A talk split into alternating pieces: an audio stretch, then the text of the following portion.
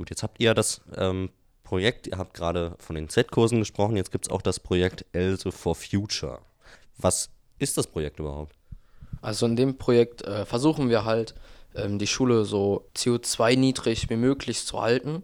Das alles hat 2020 angefangen. Seitdem sind wir bei Fridays for Future äh, präsent und ähm, haben noch ganz viele andere Aktionen. Hallo und herzlich willkommen bei Salon 5. Ich bin Salon 5 Reporter Matti und ich sitze hier heute mit Edda und Mika. von der Else Lasker Schülergesamtschule in Wuppertal. Die Else Lasker Schülerschule in Wuppertal hat das Ziel, klimaneutral zu werden. Jetzt stellt sich für mich die Frage, was bedeutet das überhaupt für euch beide? Ja, klimaneutral heißt für uns, dass wir weniger CO2 verbrauchen, was wir auch schon in den letzten paar Jahren ziemlich gut hinbekommen haben. Ja, also wie Mika schon sagte, wir versuchen klimaneutraler zu werden und seit letztem Jahr, glaube ich, oder seit paar Jahren ähm, gibt es auch bei uns in der Schule den Z-Kurs Klimaschutz, der von Herr Schill geleitet wird. Und ähm, in dem Z-Kurs war ich persönlich letztes Jahr auch drin, habe dort sehr viel gelernt zum Thema Klimaschutz. Und ich finde das auch ganz normal jetzt. Also ihr habt ähm, im Unterricht und im ja, außerschulischen Bereich ähm, relativ viel mit dem Thema dann zu tun gehabt über die Schule in den Kursen. Gibt es denn hier an der Schule äh, bestimmte Maßnahmen schon, um das Ziel zu erreichen, klimaneutral zu werden? Ja, also wir haben, ähm, beziehungsweise wir erhitzen über Fernwärme.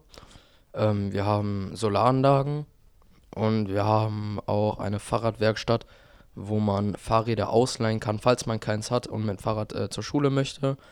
Ähm, kann man sich da eins ausleihen beziehungsweise sein altes reparieren lassen. Damit wir halt nachhaltiger werden und nicht so viele immer mit dem Auto deren Eltern oder so, also mit Bus in die Schule fahren.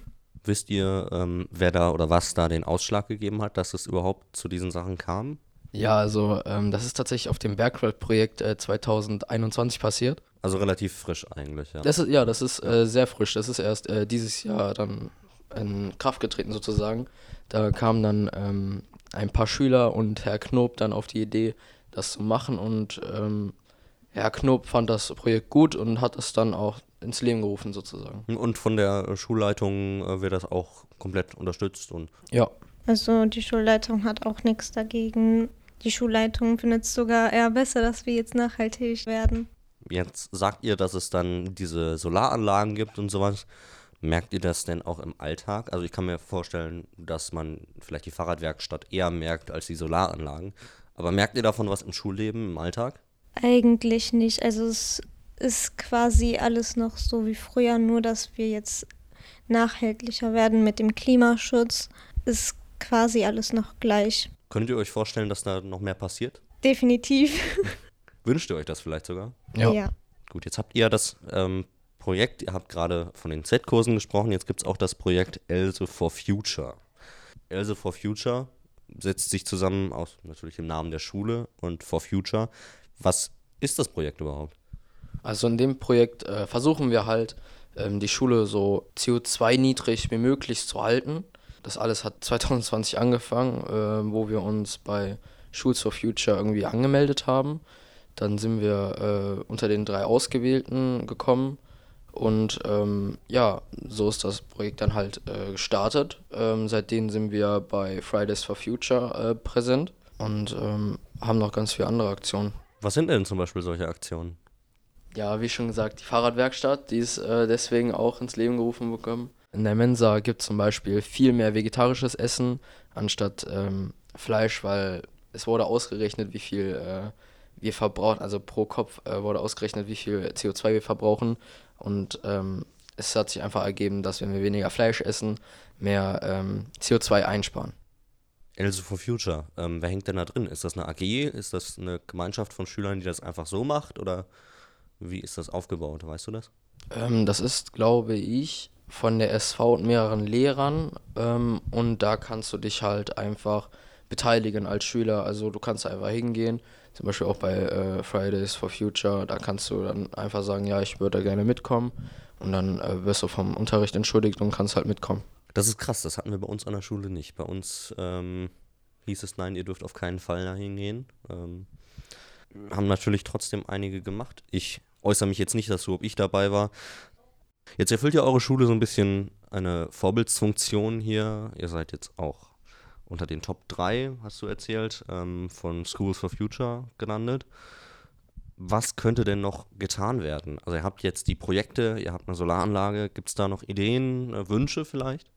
Boah, also äh, Wünsche hm, weiß ich eigentlich nicht, weil mir fällt jetzt tatsächlich, also was man natürlich noch machen könnte, ähm, es wurde zwar gesagt und man merkt auch, dass weniger Papier gebraucht wird, aber ähm, wenn man dann im Unterricht ist und dann Hausaufgaben, beziehungsweise nicht Hausaufgaben, aber Arbeitsblätter bekommt, zehn Stück, und äh, wenn man dann die Klasse verlässt und die Hälfte dann auf dem Boden liegt, so, dann ist das ja jetzt nicht wirklich äh, gespart, so ist ja trotzdem liegt dann auf dem Boden ja. so und ist verschwendet so. Also, dass darauf ein bisschen mehr geachtet wird, würde ich mir äh, vorstellen. Also vielleicht auch so ein bisschen die Digitalisierung, wenn ihr das so. Also ja, genau. ist eure Schule digital? Also wir versuchen jetzt digital zu werden. Wir haben uns in den Le im letzten Jahr dank ähm, dem Homeschooling iPads und Laptops angeschafft, die wir jetzt auch manchmal im Unterricht benutzen.